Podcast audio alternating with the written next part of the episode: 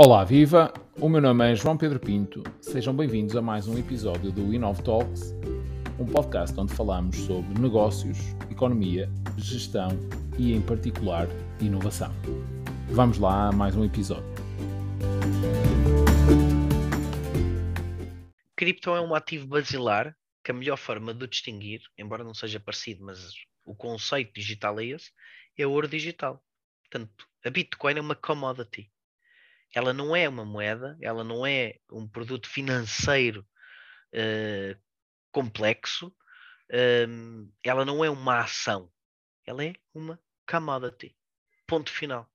Aliás, o governo dos Estados Unidos, a SEC, a Security Exchange Commission, nos Estados Unidos, é assim que define a Bitcoin. É uma commodity. Ponto final. E a partir do momento que é uma commodity, ela tem um supply existente no planeta, como qualquer outro mineral, como outro cereal, como outro, como, como, como o petróleo uh, ou como o ouro, e automaticamente um, é assim que deve ser interpretada e relacionada, não de outra forma. Portanto, Sim. desde que a economia continue a imprimir dinheiro, o dinheiro vai sempre valer menos contra a Bitcoin, uh, a não ser que a Bitcoin se multiplicasse assim ilimitadamente. Mas felizmente a Bitcoin não é a casa de papel. Certo. Uh, e a nível de crédito, como é que funciona? Uh, todo, todo, todo, o nosso sistema está assente no, no, no crédito, não é? Uh, famílias, empresas, estados, uhum. quer que seja. A maior parte das, das, cripto, das criptomoedas tem, um, tem uma produção limitada à partida, não é? Há pouco dizias, da Bitcoin é, são 21 milhões. 21 milhões. É, é, é uma pergunta super pertinente. E a tua pergunta é muito inteligente eu vou tentar responder sem demorar muito tempo.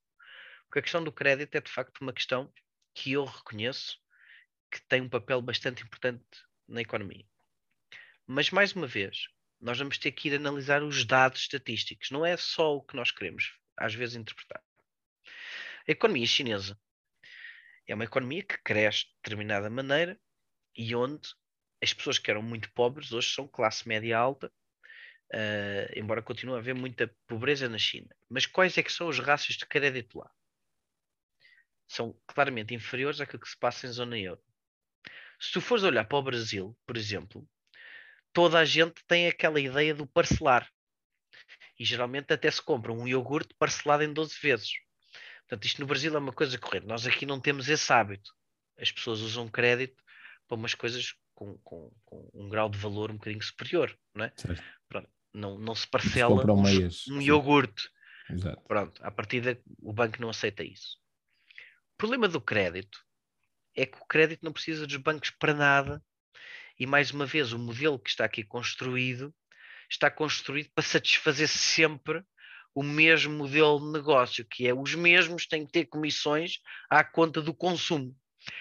A única entidade por lei que eu aceito que possa imputar imposto ao consumidor, o limite é o Estado via IVA. É? O resto a seguir, nós não podemos obrigar, o Estado não pode obrigar os cidadãos a terem que pagar comissões a uma entidade privada só porque essa entidade privada acha que tem que existir na economia. Não tem. Então, o que é que se fez em criptoeconomia? Introduziu-se o conceito de DeFi, de Decentralized Finance. E o que é que o DeFi nos vem ativar? O DeFi já é uma evolução daquilo que a Bitcoin e que o Ethereum nos disponibilizaram, e tu com o DeFi tu consegues ter modelos de crédito descentralizado, onde o conjunto de pessoas que têm criptomoedas coloca em depósito essas criptomoedas para serem empréstimos e automaticamente recolher um determinado dividendo através de uma taxa de juros através desse empréstimo. Mas pelo menos, João, todas as pessoas que os seus ativos podem participar nos empréstimos e no estimular o crescimento económico.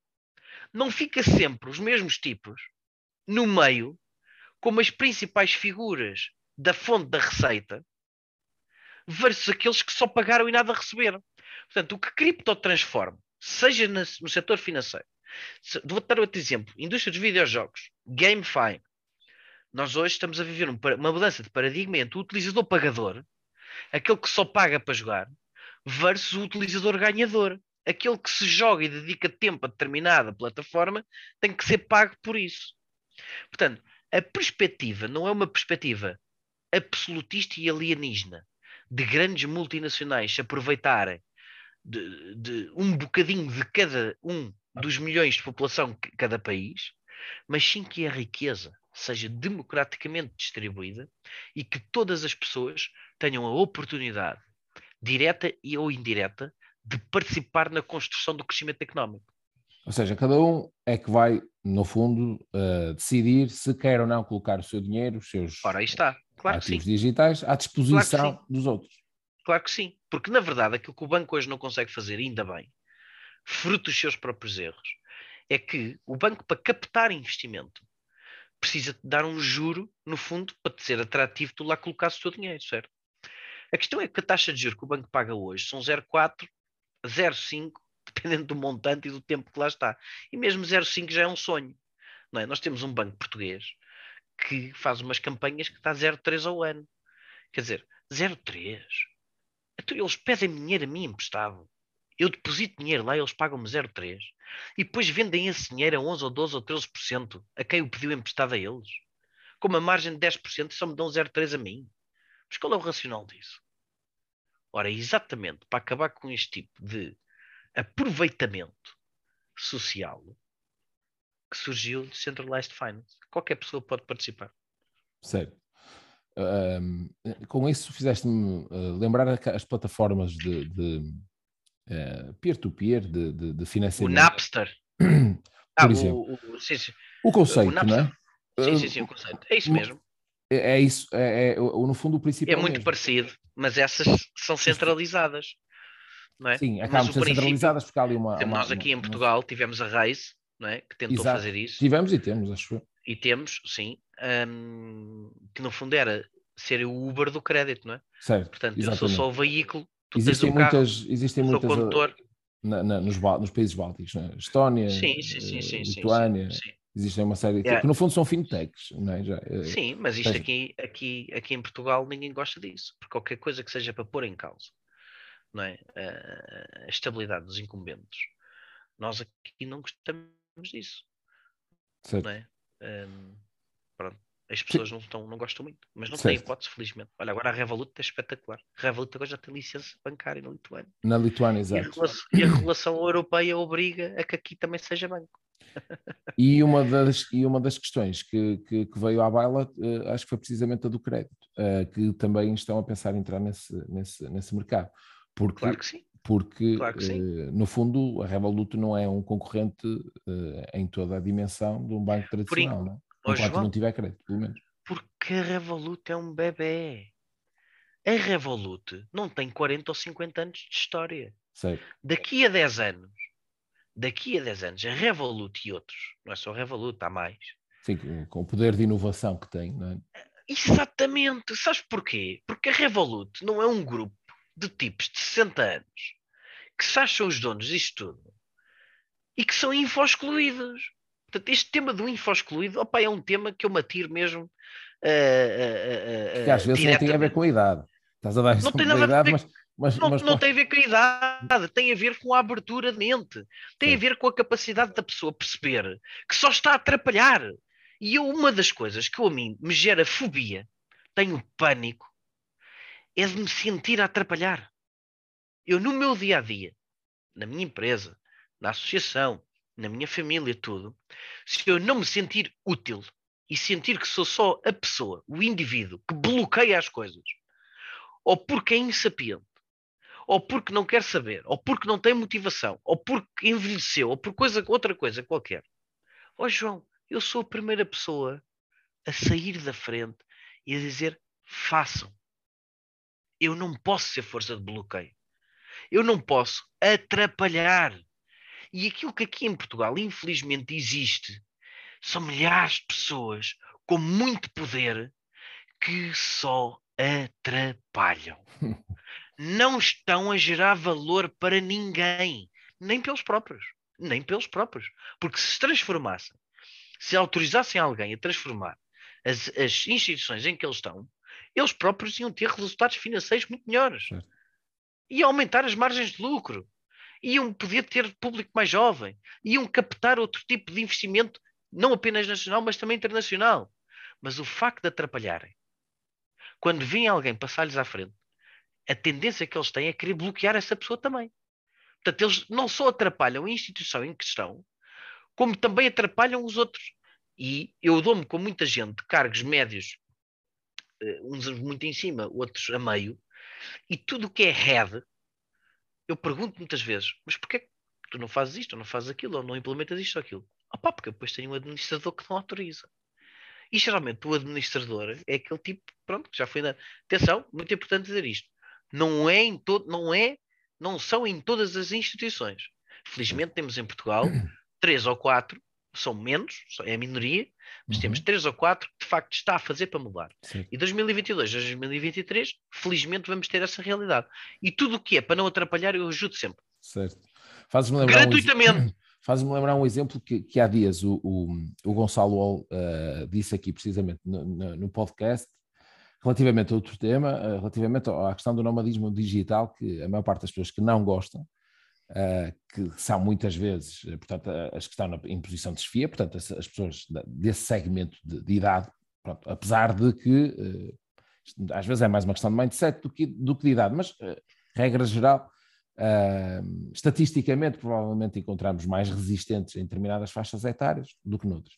E ele dizia uh, que era por uma questão de ego, não é? Uh, as pessoas tiveram tantos anos a lutar para, para chegar àquele posto que hoje em dia divertem-se a olhar para os computadores dos subordinados e por uma questão de ego não gostam do teletrabalho, ter as pessoas em casa porque não, não conseguem controlar. Ou seja, no fundo, fazendo aqui um paralelismo ao que aquilo que estás a dizer, é um bocado o mesmo conceito, não é? Ou seja, as pessoas não querem, uh, não se querem transformar, ou não querem transformar as organizações, às vezes com medo de perder o controle daquilo que, que, que é um dado garantido uh, para eles. E, portanto...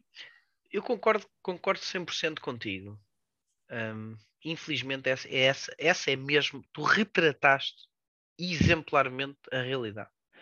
E o que às vezes me faz, me causa alguma perplexidade é que, na generalidade dos casos, qualquer pessoa que tenha 2, 3 milhões de euros e tenha 70 anos de vida, ou 60, epá, eu acho que não tem forma de gastar os 2 milhões até morrer. Sinceramente. Só terá forma de gastar 2 milhões de euros em 10 anos.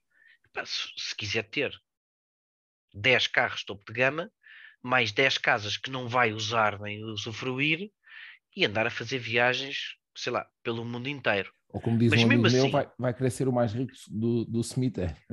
Pronto, mas epá, quer dizer, do ponto de vista filosófico, conceptual, uma pessoa com 70 anos, ou 65, ou 60, vá, que tenha 3 ou 4 ou 5 milhões de euros à ordem, porque nestes casos das pessoas que nós estamos a falar geralmente tem 10, não é? mas com 5 milhões à ordem, 65 anos de vida, pá, mas qual é o ego? A pessoa já foi mais que bem sucedida. Certo, pá, certo. dê lugar a outro, não sim, atrapalhe. Sim. não tem... pode ser força de resistência. Os mais jovens têm que poder avançar. Eu próprio hoje, opa, eu dou dezenas de oportunidades aos mais jovens. E eu próprio não interfiro. Porquê? Porque, mais uma vez digo, tenho uma fobia em mim, que é eu sentir que atrapalho. E, portanto, eu quando sinto que estou a atrapalhar, eu saio fora e confio em Sim, quem e, quer praticar a inovação e avançar. Exatamente, garantir que tens a irreverência e a inovação uh, dentro de portas uh, claro. e, e, outras pessoas, no fundo, possam ser complementares uh, àquilo que são as tuas, as tuas ideias e aos teus, um, ehm, e aos teus valores e tudo mais. Uh, voltando aqui à, conversa para a questão dos NFTs, que é outro. Primeiro, é um dos, é um dos clichês também da moda atualmente, e é outro conceito dentro da, da exato, dentro da, da, blockchain, não é? Isto, aliás, quer dizer, e tu há pouco falavas na, na, na questão de há uns anos que te sentiste na, nessa posição de scammer, mas uh, uh, hoje em dia uh, há determinadas redes sociais, uma pessoa abre, por exemplo, um TikTok e é vídeo sim, vídeo sim, de, de, de pessoal, esses sim, os verdadeiros, ou alguns deles, pelo menos serão, seguramente, os verdadeiros scammers, a, a fazer portanto, vídeos de adivinhação daquilo que, que, que, que são os, seja o preço das criptomoedas, seja uh, de como ficar milionário com NFTs de hoje para amanhã. Bem, dá-me dá a ideia que, que é uma nova, é claramente uma nova tendência, uh, mas consegues-nos consegues explicar exatamente o que é que isto é e qual é o futuro e, e, e, a utilidade que isto possa ter para, para, para as pessoas, uma vez que é cada vez mais uma ferramenta que toda a gente utiliza, seja do ponto de vista pessoal, as marcas começam a saber cada vez mais as marcas a fazer isto. Há um caso em concreto que eu até te queria perguntar, seguramente conheces. Não era da Nike, é, era do Porto, mas, mas, mas será semelhante. Do Porto, eh, que fez na Binance, um, recentemente lançou. Fan Token. Exatamente, o Fan Token, a Rome, uh, penso que foi a Rome ou Lazio, já não sei. Um desses clubes. A Lazio. O que, o que dá direito, supostamente, a quem os comprou, isso é um processo, até, até, eu próprio fico com essa, com essa questão, e tu és a pessoa uh, indicada para, para me esclarecer. Por exemplo, nesse processo de fan token do, do, do Porto, quem adquiriu e quem, ou quem possui, não é? Um, tem eh, direito, a, bem, para além de algum merchandising e tudo mais, tem direito supostamente a uma votação em determinadas questões do clube. Uhum. O, o, que me leva a uma questão, que é, ok, mas o clube supostamente, em teoria, é um clube, é dos sócios ou dos acionistas, depois depende se é SATS, não é? Mas uh, é dos sócios ou dos acionistas, que esses sim é que votam em determinadas questões, ou seja, naturalmente que aqui vê-se o NFT como uma forma de capitalizar, porque houve ali uma injeção, uma captação do dinheiro, no caso do Porto, não é? Eh, em concreto. Uhum. Um, qual é que é o objetivo disto? Uh, e, e, para onde é que vês que isto, que isto possa caminhar? Uh, e, e, quando digo isto, estou-me a referir aos NFTs. Uh, vamos por partes. Portanto, temos aqui várias possibilidades. Falaste de dois conceitos diferentes, um que são os fan tokens, outros são os NFTs. Vou começar pelos NFTs, depois termino os fan tokens. Um, eu há pouco expliquei o princípio disto tudo, que era o primeiro produto, de consequência da, da existência da tecnologia, foi a Bitcoin, um ativo digital, uma commodity. Mas, entretanto, isto foi-se explorando as várias possibilidades do que é que se podia fazer uh, utilizando a tecnologia blockchain. O mesmo que aconteceu com a internet. Portanto, começaste pelo e-mail e, entretanto, evoluíste para vídeos online, mas que eram servidos em deferido e entretanto foste avançado, tens o live streaming e agora as pessoas, afinal, perante aquilo que viam no, na Guerra das Estrelas, agora afinal já conseguimos ter umas câmaras onde estamos a falar em tempo real, como estamos a falar agora. Exatamente a mesma coisa acontece com a tecnologia blockchain. Portanto, começámos num princípio muito basilar e elementar, chamado Bitcoin, bastante simples, e fomos evoluindo no desenvolvimento tecnológico para novas formas de criação de ativos digitais. Ora, um deles é aquilo que se chama um Non-Fungible Token, ou seja, um token não fungível, ou a sigla vulgar de NFT. O que é que o NFT tem distinto em relação à Bitcoin? A Bitcoin é fungível, tal como o euro, ou seja, eu coloco um euro em cima de um euro, eu tenho dois euros, mas não há nada que distinga uma moeda da outra entre si. Não há um caráter de unicidade. No limite, qualquer coisa que as fizesse diferente. Não faz. Se tu meteres 4, 5, 6, 7, 8, 9, 10 euros moedas no euro, tu no fim tens 10 euros, mas cada euro não vale por si só qualquer coisa, não tem um caráter diferenciador. Ora, para que as pessoas percebam de uma forma rápida o conceito de NFT, está aqui o Fred, está o João.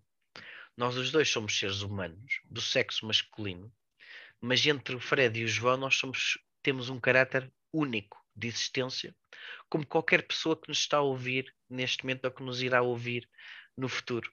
Cada pessoa tem algo que a distingue de todos os outros. E, portanto, só existe um. É absolutamente. tem este caráter de unicidade. E, por isso, não fungível. Ou seja, eu se me fundisse contigo, João, não ia sair nem um João nem um Fred. Saía qualquer coisa no meio.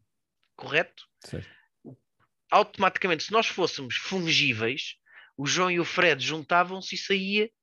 Ou, tinha que, tinham que ser dois Joões ou dois Freds para saírem um terceiro Fred, não é? Pronto, ou um terceiro João.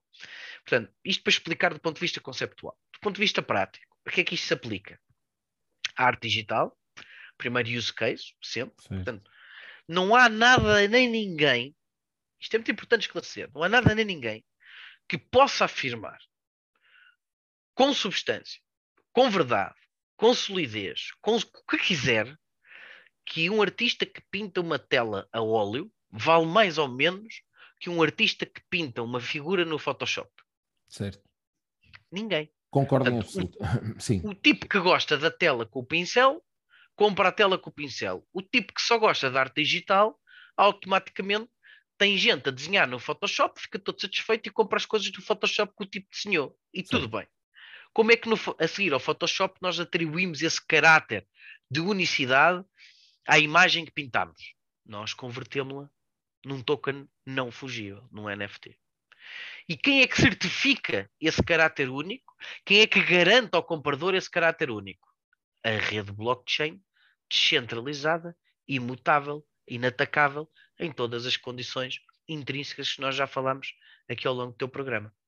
Portanto, depois da arte surgem dezenas de outras possibilidades dentro da indústria dos videojogos, dentro da indústria uh, até do próprio governance da nossa sociedade e no final, sabes onde é que isto vai acabar? Não é agora ainda, mas não se assuste com o que eu vou dizer. Mas no futuro, o nosso cartão de cidadão garantidamente vai ser um NFT. E porquê? Por dois motivos. Primeiro, porque nós temos este caráter único, como já explicitei, e segundo, porque eu tenho que ter forma de garantir que os meus atributos, os meus atributos, isto é, os meus aquilo que me diferencia de ti, é privado e meu. Não pode ser público. Porque o direito à privacidade, que é uma diretiva da União Europeia, contextualizada através do Regulamento Geral de Proteção de Dados, que infelizmente praticamente ninguém cumpre, mas ele existe, a blockchain é, mais uma vez, uma das melhores tecnologias que a humanidade tem à sua disposição para garantir privacidade aos cidadãos. E eu contextualizo onde? Se tu fores o dono do teu próprio NFT, ou seja, a tua extensão digital, mas que és tu, o teu histórico de saúde só te pertence a ti. Porquê que hoje, quando nós estamos a fazer este exato podcast, existem um conjunto de alguns milhares de pessoas que são funcionários públicos, uns técnicos superiores ou médicos, outros que andam lá a fazer outra coisa qualquer, a passar o tempo, mas todos têm acesso ao teu histórico de saúde. Porquê? Olha... Isto não pode acontecer. Certo.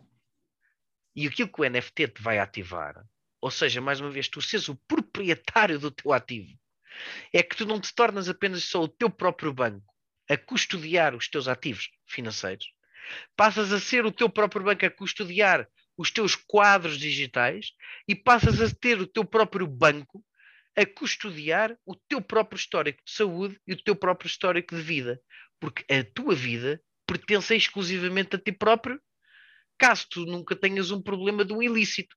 Só nesse momento em que tu violas a lei é que o Estado te pode evadir a privacidade opá, para proteger os outros, no limite.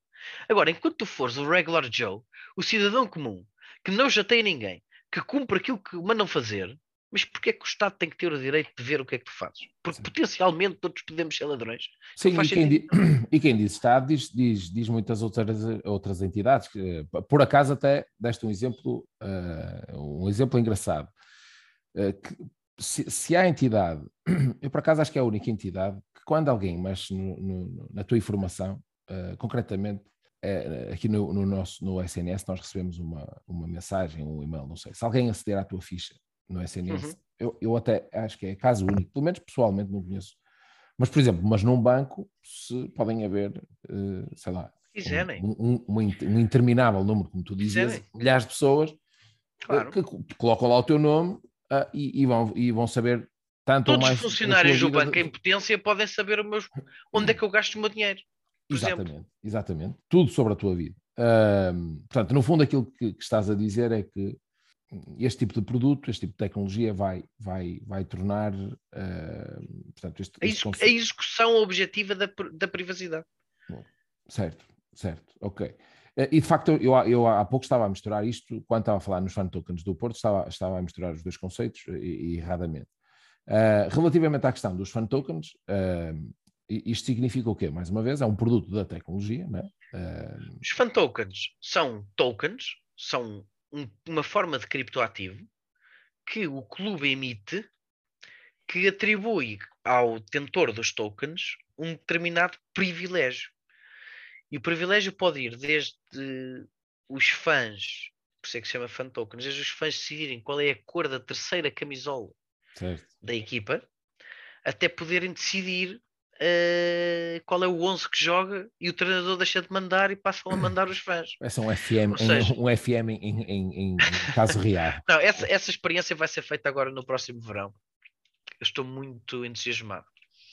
E estou muito. Aliás, eu vou assistir a isto em Palmas de Maiorca vai ser absolutamente genial poder assistir a isto ao vivo, porque acho que vai ser a primeira vez na história que vai acontecer, que é, vão ver quatro clubes de sócios uh, que, vão, que vão jogar em Palma de Maiorca, e são os fãs, que têm os fãs tokens dos clubes, que vão decidir a tática e o 11 que vai entrar em campo. Portanto, é, é uma votação de referendo, maioria direta, que lá está, quem tem mais tokens vota mais, quem tem menos tokens vota menos, aquela explicação que dei há pouco, e eu estou desejoso de ver como é que funciona esta ideia de DAO. Ou seja, DAO é a sigla para Decentralized Autonomous Organization. É uma super trend que vai surgir agora para os próximos anos. Já surfámos os NFTs, já surfámos a Bitcoin, já surfámos. Um, vamos surfar ainda o metaverso e vamos surfar a DAO também. Pronto, e surfámos o, o DeFi. Pronto, e agora vamos surfar uh, uh, as DAOs. E as DAOs é provavelmente o modelo de governance que me gera mais dúvidas se realmente funciona, porque não me entendam mal os nossos ouvintes, nem tu, João, mas um, eu sou um acérrimo defensor da democracia, mas eu acho que a democracia deve ser qualificada. Um, quando tu entregas tokens a pessoas nos quatro cantos do mundo que podem saber muito sobre a, a tua a empresa, a, o teu negócio, ou podem não saber nada mas todos têm direitos de voto. Tu podes ter um problema um tipo que não percebe nada de nada de nada, nem sequer sabe as regras do futebol, vai entretanto votar para decidir que no limite o avançado vai jogar guarda-redes, entende? Pronto. Portanto, este equilíbrio entre a definição das regras que depois o regular Joe pode votar, eu estou muito entusiasmado para perceber esta experimentação, que vai falhar centenas de vezes, mas depois vamos caminhar para um algoritmo que eu até acho que pode de facto ser absolutamente fantástico do ponto de vista de governance entre seres humanos. Portanto, eh, este, este machine learning que nós vamos ter que ter a experimentar estas situações de governance, os fan tokens no fundo são o inception feito em primeira mão, mas que depois tudo aquilo que nós podemos fazer com fan tokens ainda não está totalmente claro. E lá está, é como te digo, começou Sim, por tu ainda são os votar projetos, para né? decidir. É, são os primeiros projetos. São relativamente poderes... recentes. Sim, um ano, um ano e meio, ainda não tem tempo suficiente de maturidade, mas é lógico que o fã que comprou o fan token, quer dizer, votar a escolher a, a cor de terceira camisola do clube que gosta, isso não tem utilidade nenhuma, né? o clube joga com a terceira camisola uma ou duas vezes por ano.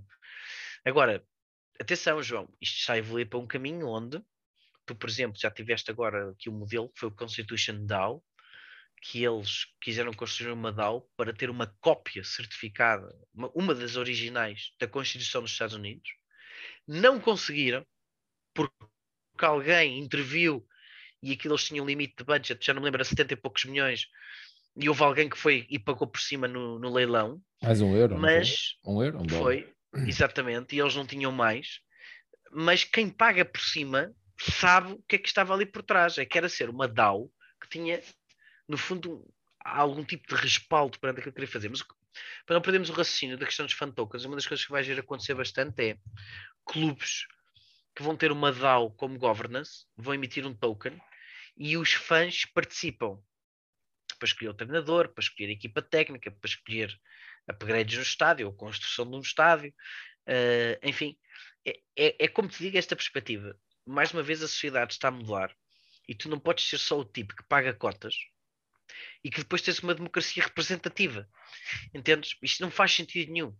Aquilo que tu vais ter que ter, eu percebo que do ponto de vista simplista e do poder totalitarista, isto rende muito mais tu tens uma democracia representativa. Portanto, elegem-se 200 e tal deputados e eles, durante quatro anos, decidem tudo por nós. Pronto. E o referendo é só mesmo uma coisa rara, de década em década, faz um referendo para ouvir o povo.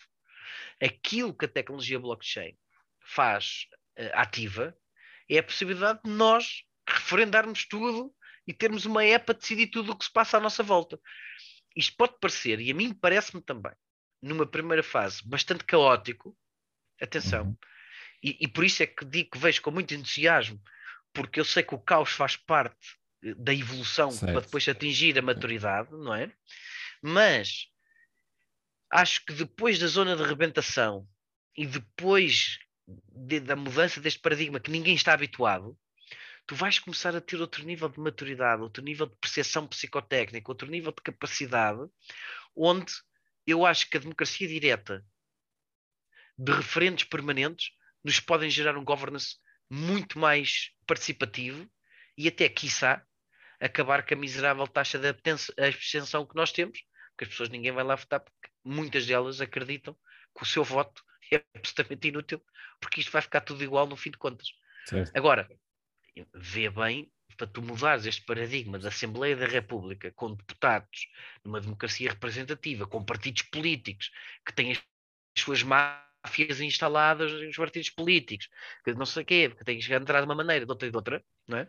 Uhum. Embora nós agora até estejamos a conseguir descentralizar isto um bocadinho, o que é bom para a nossa democracia, depois, na minha interpretação, é péssimo tu teres um governo com maioria absoluta, não interessa qual seja o governo, porque no limite o facto de ser descentralizado e ser preciso consensos obriga sempre opa, pelo menos a cedências que numa maioria absoluta naturalmente isso não estará disponível. Sim. Agora vê o paradigma que nós temos hoje em 2022 e este modelo que eu estou agora aqui a falar uh, para fazer. Portanto, Sim. vê quantos anos nós vamos precisar. Certo, parece demasiado mas futurista, app... mas sim, mas não, imagina uma app onde tu votavas todas as coisas para as quais estivesses uh... Opa, comprovadamente apto. Sim, ou... a verdade é que há, podemos dizer, se calhar, que há democracias mais, mais, mais avançadas que outras, por exemplo, a questão de, nos referentes que, que, mencionas, há países como a Suíça, por exemplo, não é, que constantemente que referendam as claro. questões muito mais frequentemente do que. Claro. Aliás, já nem claro. me lembro qual foi o último referendo em Portugal. Portanto, já deve, o, que a blockchain, deve... o que a tecnologia blockchain permite ver nos próximos anos dezenas de coisas implementadas a muito marcamente e vão haver outros que vão ser bem sucedidos. E quando tu começares a perceber qual é o modelo, um, eu acho que é absolutamente genial a ideia de, de, de tu teres uma democracia direta com as pessoas a participarem através dos fan tokens. Portanto, agora, até isso acontecer e se perceber como é que se pode fazer, certo. vai haver muita coisa mal feita. E ainda sim, bem. Sim. Faz, par, sim, faz parte do caminho, não é? Sim. Faz parte do caminho.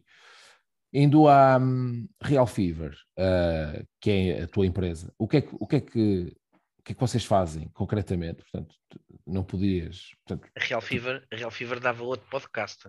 E, e certo, exato. Uh, mas de uma forma su sucinta, o que, é, o que, é, que vocês fazem um, dentro deste mundo da, da, da blockchain? Um, e, e, até porque está associada àquilo que foi, que dizias há pouco, que foi, no fundo, o teu início, de alguma forma, é? ou de contacto com, esta, uhum. com este, que tem Sim. a ver com o gaming, não é? A Real Fever, o, o, aquilo que nós transformamos uma coisa muito simples. Todos conhecem os cromos da Panini, as cadernetas de cromos, ainda Sim. agora com, com o, Euro, o Europeu e o Campeonato Português, são amplamente divulgadas. As cadernetas, o continente associa-se à distribuição dos cromos.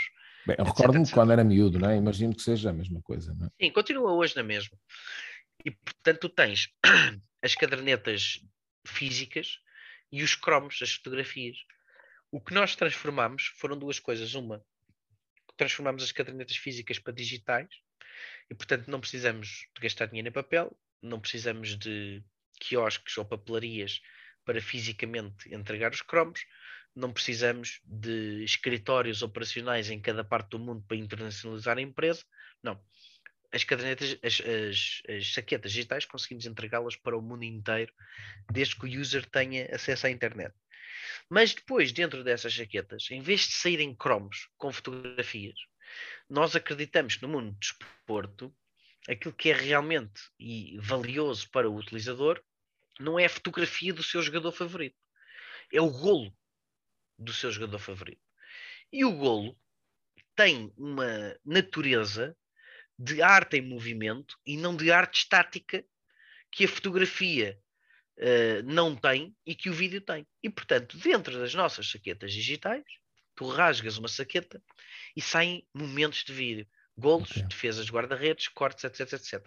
A seguir a isso, com esses mesmos momentos, ah, tens um jogo, um card game, que podes jogar, que podes trocar os NFTs, podes alugar os NFTs, podes fazer o que te apetecer com os NFTs, com os momentos, Uhum. um, e toda uma economia à volta uh, deste, deste ecossistema que nós criamos, que é governada pelo nosso token, que é o Fever Token. Ok. Ou seja, uh, basicamente uh, a evolução natural da.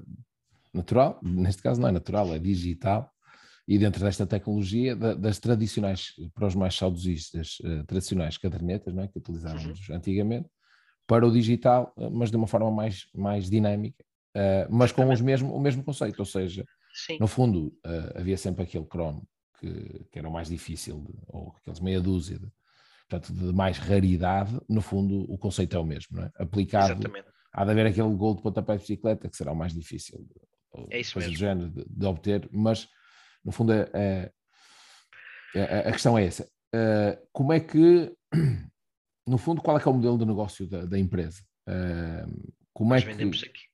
O negócio é fácil. Nós vendemos saquetas. Portanto, na venda das saquetas tens um determinado revenue. Em segundo lugar, o mercado, a ativação do mercado secundário. Todas que as vezes, trocam exatamente entre si, não é? todas as vezes que os NFTs são trocados, nós recebemos uma percentagem do valor da troca. Dentro do jogo, tens um modelo de play to earn, onde as pessoas depositam todas através de um buy-in e depois o dinheiro, o valor é distribuído por todos conforme vão ganhando e nós recebemos um, um cut também. E na questão do, do wagering, onde as pessoas jogam umas contra as outras, no fundo é tu colocas mil tokens, o teu oponente mais mil tokens, são dois mil tokens no pote, o vencedor leva 1900 e a Real Fever leva 100. Portanto, Ok. nós Em temos presente- sempre um cut pelo conjunto de produto que, que desenvolvemos para os utilizadores, que aliás, em termos de empresa, aquilo que é muito mais valioso é sempre o recurring revenue versus ah, o single revenue, é? aquilo que é só Certo, vem uma vez. certo. Ah, internacional, portanto, eh, vocês Sim, têm- totalmente. Sim, têm, sim, sim, sim. nasceram, Portugal- de outra forma não, não faria sentido. Portugal é importante, mas em termos de dimensão, nós todo o produto que nós construímos é para o planeta Terra. Ou pelo menos onde existe internet. O que é espetacular. Certo. Porque agora que a Starlink, o Elon Musk agora vai levar satélites a todo lado e fechou um acordo com o governo da Amazónia, que o governo da Amazónia, o governo brasileiro, desculpa, para poder parquear satélites na Amazónia e levar internet para todo lado. Portanto, muito dificilmente nos próximos cinco anos haverão zonas da Terra que não terão internet Certo, e, portanto, esse é o nosso alvo. É todas as pessoas que têm internet em todo o planeta. certo. Bem, esta era a questão, eh, ou esta é a questão, a última questão que tenho para te colocar, Ahm, de uma forma, de uma forma breve. eh, tu achas que este, tudo isso que nós estivemos a falar, eh, desta tecnologia da blockchain, portanto, da inovação primária e depois de todas as secundárias que advêm daí, não é? Portanto, desenvolvimento desta tecnologia que depois permite os cripto- os criptoativos em geral, as cri- as criptomoedas, os ETFs, os, os- os tokens, os diferentes tipos de tokens, etc. Isto é, de alguma forma, esta tecnologia, isto representa uma, uma, uma oportunidade para Portugal. Há aqui alguma coisa em que nós nos possamos diferenciar, para além de hoje em dia não serem taxados, mas isto até nem convém dizer muitas vezes, porque é uma questão de tempo. De- Eu das- acho, eu das acho que a oportunidade acho que a oportunidade existe para Portugal, como existe para todos os outros países. Acho que Portugal tinha condições excepcionais para catapultar este time to market para níveis que de facto ah, nos colocassem como um país líder.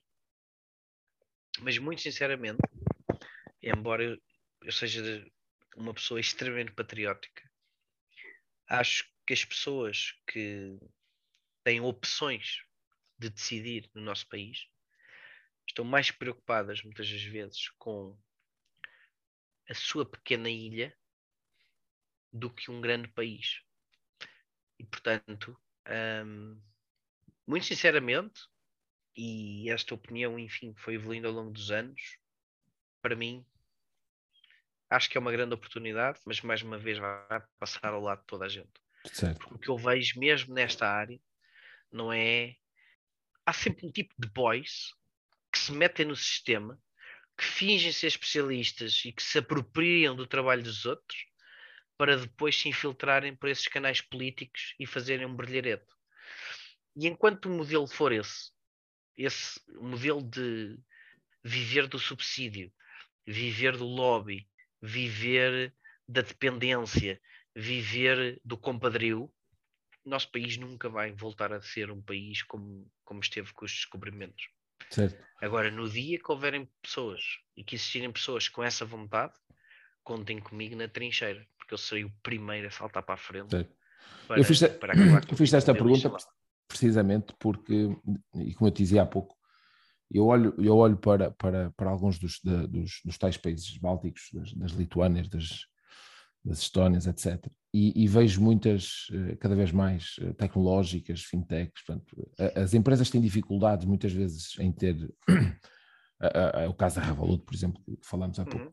Eh, mas como essa, muitas outras, as peer-to-peer, -peer, como falávamos, uh, um, vejo que há uma concentração nesses países desse tipo de empresas.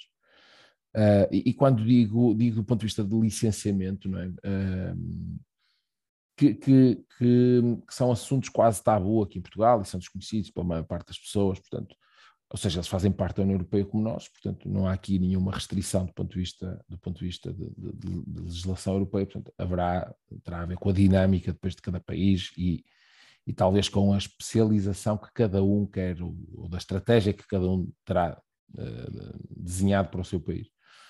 E, de facto, uh, fala-se, uh, tem-se falado cada vez mais, uh, que há algumas mais-valias que nós temos.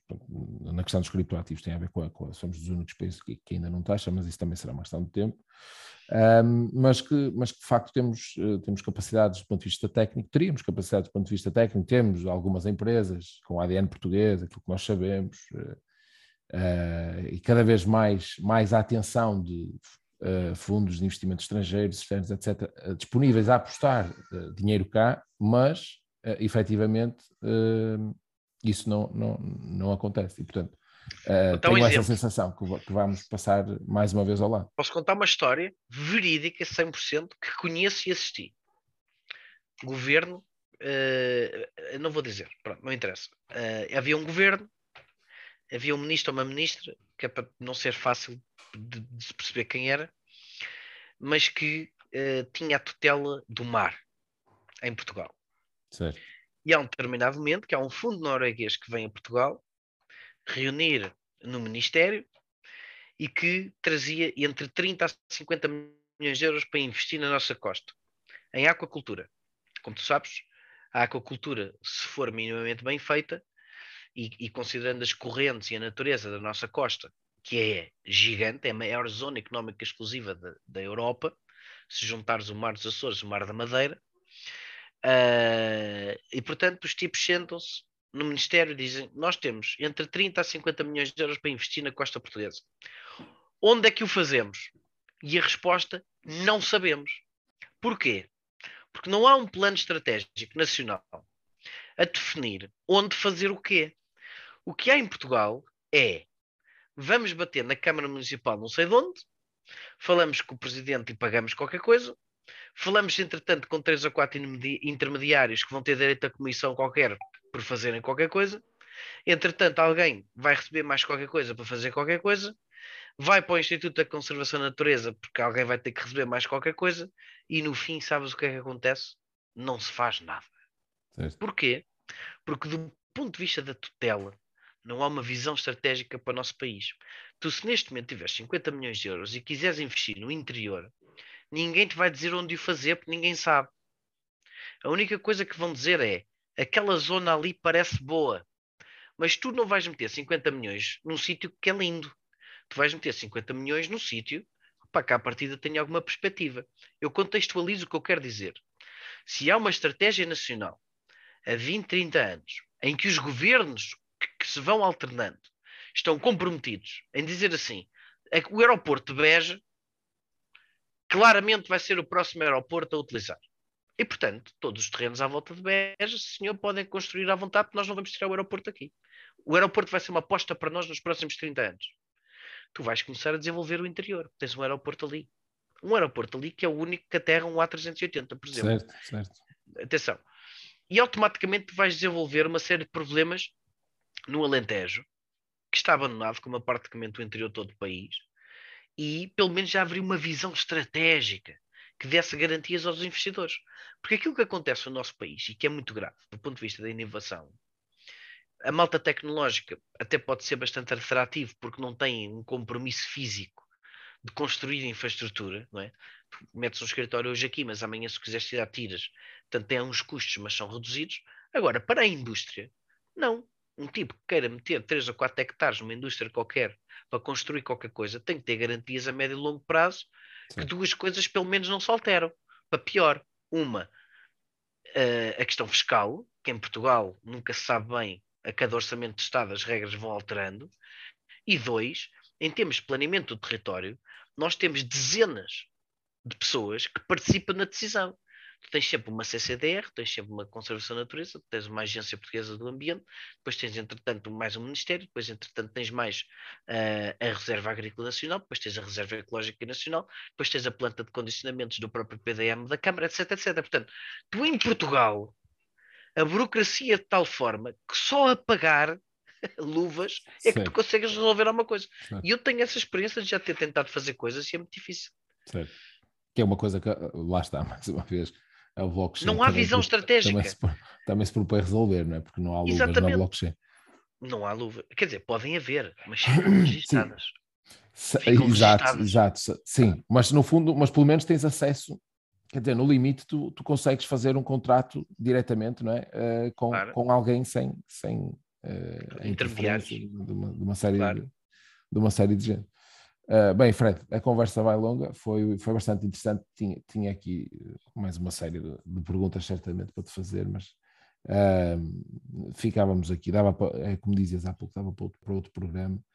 Uh, quem sabe no futuro, agradeço-te a tua disponibilidade um, foi, foi, foi extremamente interessante, esclarecedor, e, cá estaremos para acompanhar esta, esta evolução, uh, aquilo, que tu, aquilo que dizíamos há pouco, das pessoas, da, da mentalidade, da forma de pensar, no fundo, de, de determinada camada, de, de, determinadas faixas etárias do nosso país. Não são exclusivas da idade, eu conheço muita gente da, da nossa idade, da nossa geração, que estão completamente zerinho nestes, nestes temas e são e todos aqueles conceitos que começámos por desconstruir no início são, estão, estão na boca de, de muitas dessas, dessas, dessas pessoas. Portanto, ainda vejo isto muito, muito partido, mesmo em gerações mais novas. Portanto, acho que é, é, extremamente importante dar conteúdo às pessoas, uh, conteúdo deste, não é, de qualidade.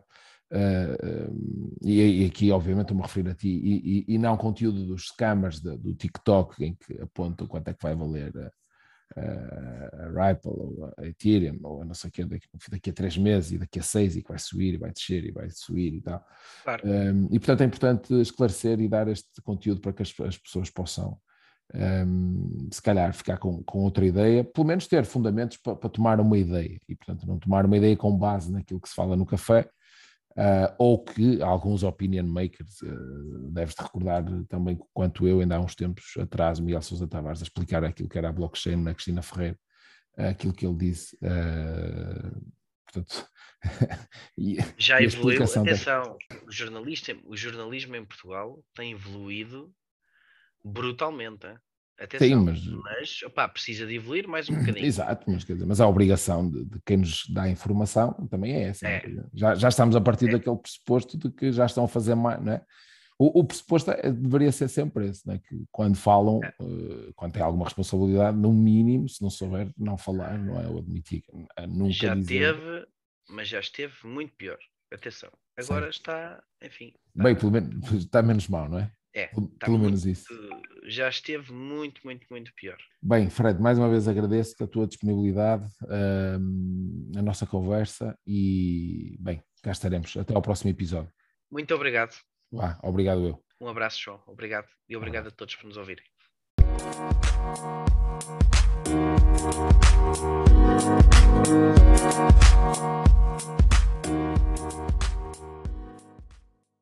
Por isso não perca o próximo episódio, porque nós também não!